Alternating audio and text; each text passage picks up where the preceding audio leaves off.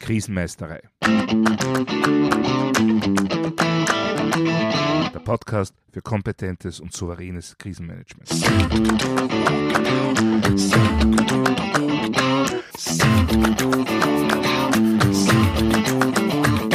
Hallo, ich bin Thomas Prinz von krisenmeisterei.at. Ich helfe Verantwortlichen, Krisen souverän und kompetent zu meistern, damit diese nicht zu ihrer persönlichen Tragödie werden. Heute geht es um Chaos und Struktur. Das sind zwei Begriffe, die zunächst einmal vollkommen gegensätzlich zu sein scheinen. Und doch hängen sie gerade auch im Krisenmanagement eng zusammen. Struktur ist das, was durch disruptive Ereignisse gestört oder gar zerstört wird. Die Folge scheint Chaos zu sein. In der Einsatzlehre spricht man auch von der Chaosphase direkt nach Ereigniseintritt, solange noch kein ausreichendes Lagebild verfügbar ist. Und die Aufgabe jeglicher Art von Notfall, Krisen oder Katastrophenmanagement ist die Bildung von Strukturen zur Bewältigung der Situation. Man könnte also auch formulieren, Chaos und Struktur sind Gegenspieler. Wo das eine herrscht, kann das andere nicht sein. Nur ja, leider wäre das eigentlich zu leichtfertig. Denn tatsächlich hängen Chaos und Struktur, zumindest im Krisenmanagement, viel enger zusammen, als man oft bedenkt. Tatsächlich existiert auch in jeglicher chaotischen Situation viel Struktur. Sie ist nur unter Umständen nicht so leicht erkennbar oder wirkt unseren eigenen Intentionen diametral entgegen. Nur Struktur existiert und wirkt trotzdem. Und darauf müssen wir uns einstellen. Nehmen wir mal ein Beispiel her. Nehmen wir an, die Produktionshalle eines Autoherstellers stürzt ein. Mehr wissen wir zunächst nicht. Wir befinden uns also genau in dieser zuvor zitierten Chaosphase. Die vorher existierende Struktur ist zerstört oder zumindest schwer beschädigt, und zwar gleich in mehrfacher Hinsicht. Da ist einmal die physische Infrastruktur. Man sieht, dass das Gebäude schwer beschädigt ist und damit nicht in der ursprünglich geplanten, der gewohnten Art und Weise weiter existiert bzw. funktioniert. Aber gleich nach diesem unmittelbaren optischen Eindruck muss unsere allererste Priorität natürlich dem Retten und Sichern von Leben gelten. Wer ist verletzt? Wie viele? Wo? Gibt es Verschüttete? Also ganz viele Fragen tauchen hier auf. Doch hier wieder wurde viel Struktur gestört oder zerstört vor dem Einsturz waren die in der Halle befindlichen Personen mit Aufgaben betraut, hatten hoffentlich klare Rollen zugeteilt und so ein formelles und natürlich auch ein informelles System gebildet. Der Halleneinsturz hat das nun gestört bzw. sogar zerstört. Teams sind auseinandergerissen, Arbeitsplätze liegen in Schutt und Asche. Die normalen Prozessabläufe des Alltags sind mit einem Schlag vollkommen irrelevant. Auch das ist natürlich ein massiver Beitrag zu dieser Chaosphase. Und jetzt gehen wir noch einen Schritt weiter und blicken auf das Geschehen aus der Perspektive des Gesamtunternehmens. Auch hier ist die Struktur massiv beeinträchtigt, da mit dem Einsturz der Halle der Betriebsprozess als solches natürlich sofort unterbrochen ist, mit zunächst vollkommener Unklarheit über Ursache, Ausmaß und möglicher Dauer der Beeinträchtigung. Das alles führt also dazu, dass wir zuallererst diese Chaosphase erleben. In meinen Trainings sage ich immer, es geht nicht darum, keine Chaosphase zu haben, die ist einfach da ganz von alleine. Es geht darum, diese Phase möglichst rasch zu überwinden, sie so kurz wie möglich zu halten. Aber genau dieses Bemühen führt mitunter zu gravierenden Fehlern. Konkret wird nämlich sehr häufig die Dynamik von disruptiven Ereignissen massiv unterschätzt. Und diese Dynamik ergibt sich zum Teil daraus, dass sich die Chaosphase eben nicht dadurch auszeichnet, dass jegliche Struktur fehlt.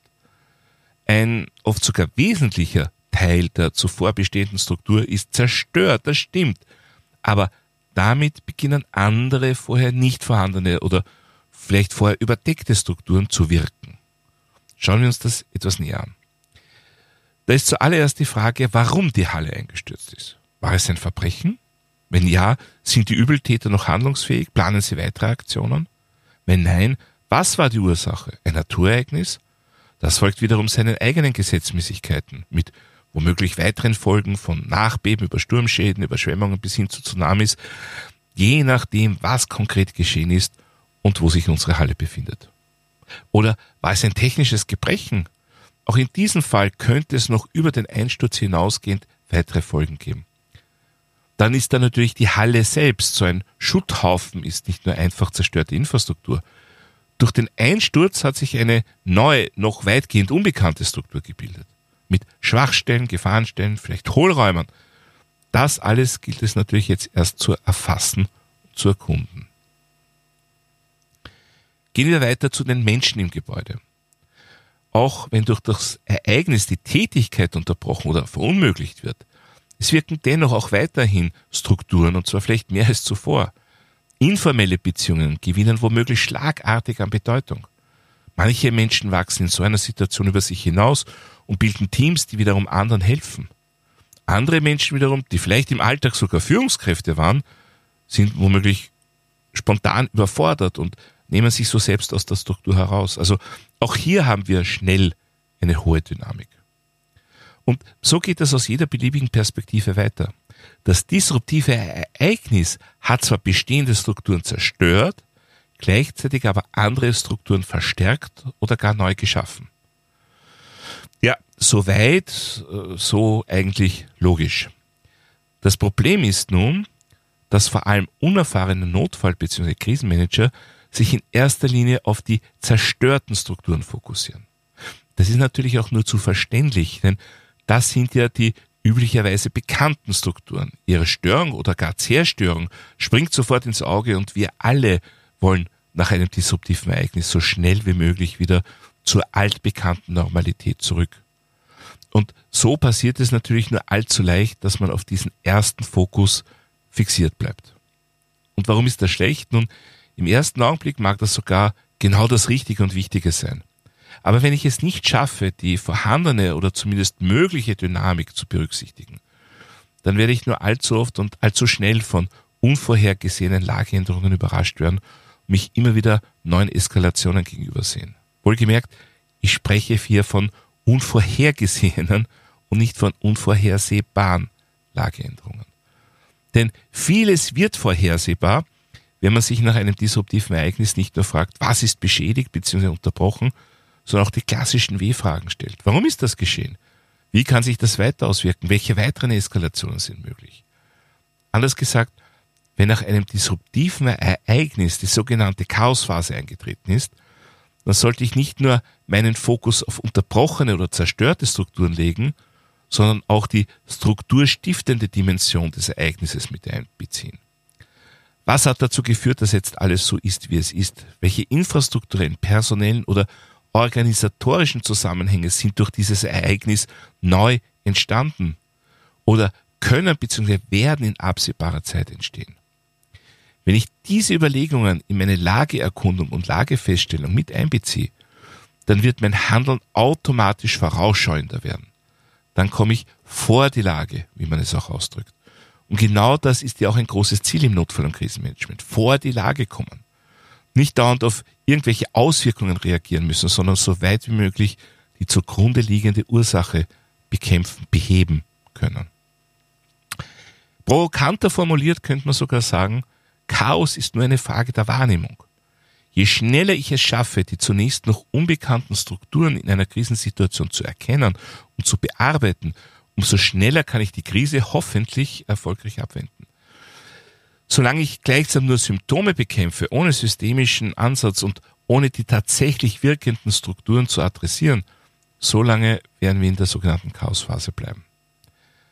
Krisenmanagement hat also nicht nur die Aufgabe, Strukturen zu schaffen, sondern eben auch Strukturen zu erkennen, darauf zu reagieren und so eine wesentlich höhere Effektivität und Effizienz zu entwickeln, als wenn nur etwas drüber gestülpt wird.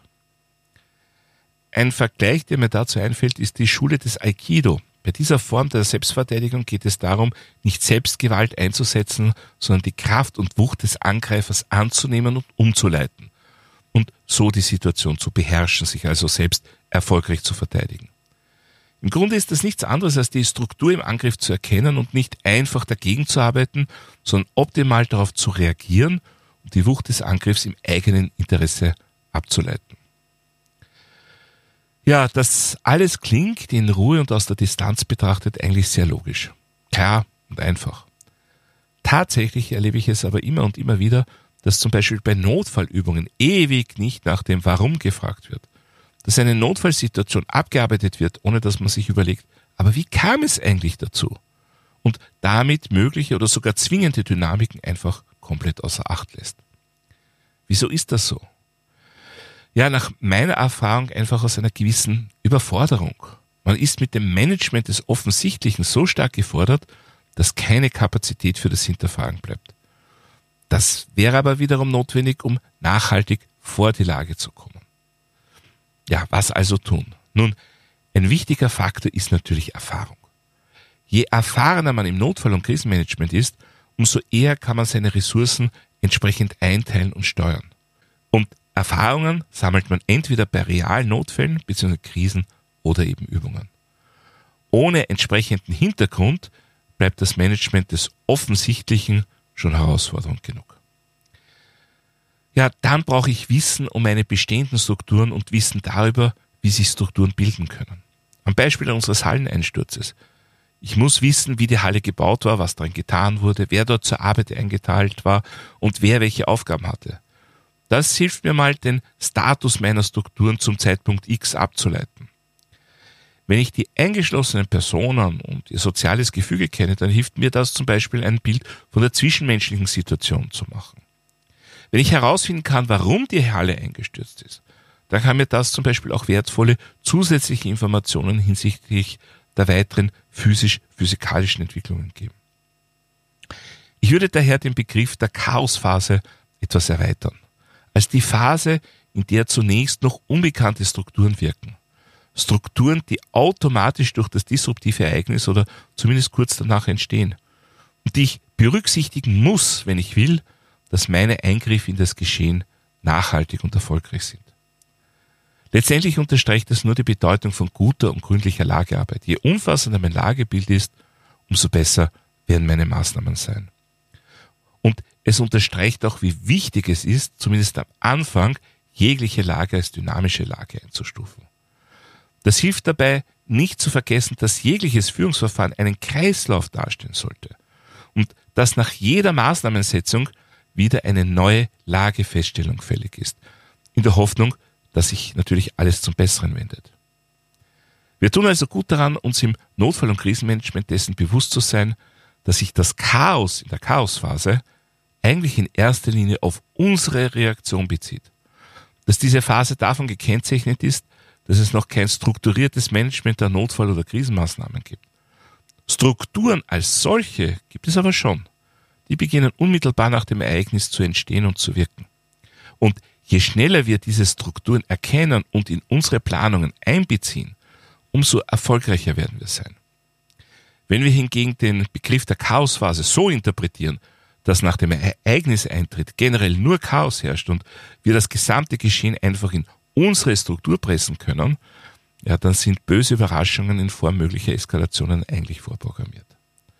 Oder anders gesagt, wir dürfen nicht nur auf ein Ereignis an sich reagieren.